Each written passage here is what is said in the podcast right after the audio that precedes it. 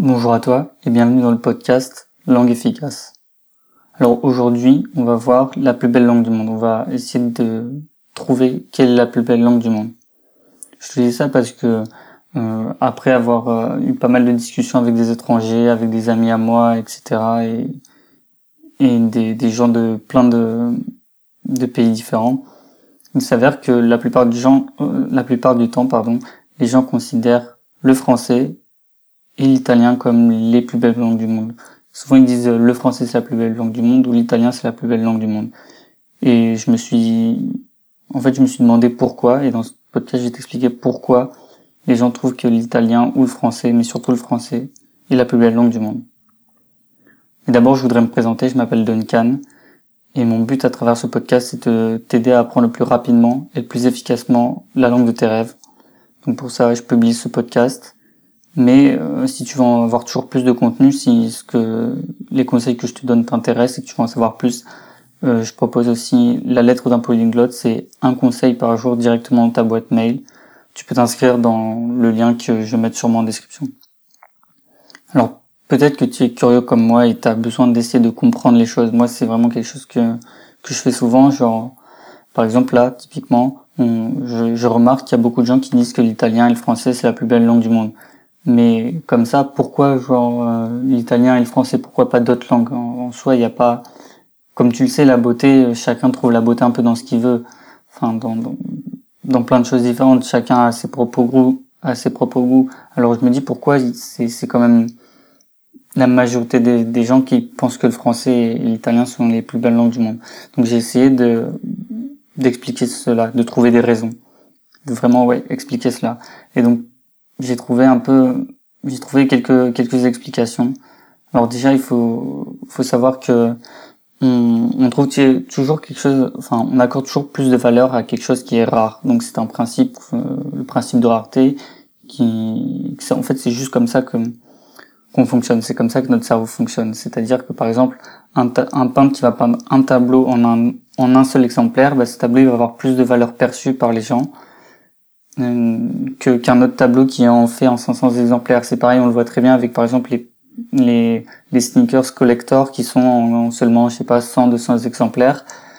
Elles vont avoir plus de valeur sur le marché que ce, que les, les sneakers que tout le monde peut avoir. En fait, c'est ce principe de rareté qui va donner la valeur. Et donc ça marche aussi pour les langues parce que j'ai remarqué que le français euh, Enfin, c'est un pays assez petit comparé à d'autres pays comme le Brésil, les États-Unis, l'Inde, etc. C'est un pays petit en termes de population, c'est même moins peuplé que l'Allemagne.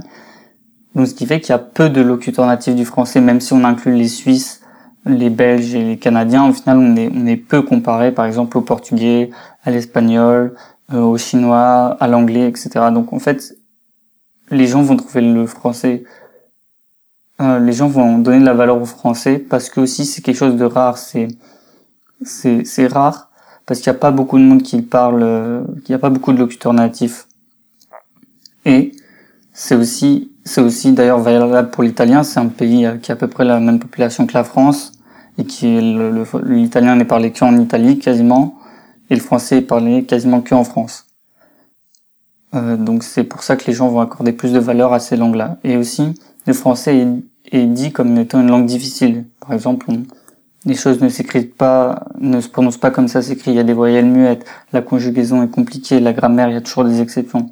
Enfin, tout ça fait que c'est une langue difficile à apprendre, ce qui va renforcer cette, cette euh, euh, pardon, ça va renforcer le fait que ce soit une langue rare. C'est la valeur perçue de, de cette langue va va être décuplée. C'est-à-dire que les gens vont parce que c'est parce que c'est rare en termes de locuteurs, il n'y a pas beaucoup de gens qui le parlent et parce que c'est compliqué à apprendre, les gens vont trouver ça plus beau. C'est un peu paradoxal, mais je pense que c'est comme ça que ça. Enfin, c'est il y a des recherches psychologiques qui montrent que plus c'est rare et plus c'est rare, plus on, on, donne de la valeur. Et ça marche aussi pour l'italien, même si c'est une langue un peu moins difficile à apprendre, c'est quand même une langue latine, donc la conjugaison, la grammaire est assez est assez compliquée. Ensuite, il y a tout un tas de, de choses annexes, c'est-à-dire qu'on associe la, la, le, le, français à la France, qui est normal.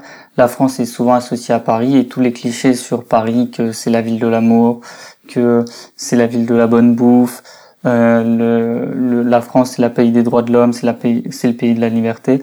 Tout ça fait toutes ces choses positives qui font que ça va encore plus renforcer le fait que on pense que le français c'est c'est beau parce que c'est la langue de, de des, des gens qui mangent bien, du bon vin, euh, des bons séducteurs, etc. C'est des clichés, certes, mais c'est des les choses que les gens que les, les étrangers pensent de la France quand ils ne connaissent pas vraiment.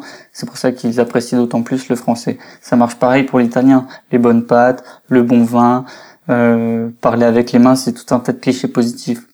Par exemple, si on prend euh, l'Allemagne, il y aura moins de clichés positifs. Euh, c'est on a le cliché des Allemands, c'est qu'ils sont très rigides, très carrés, qui boivent de la bière, qui sont pas nécessairement bien habillés, etc., etc. Donc c'est moins des des clichés qui font rêver. Donc euh, on associe les Allemands à la langue allemande et donc on a, on, a l'impression que la langue allemande est moins belle parce qu'on a ce cliché-là des Allemands.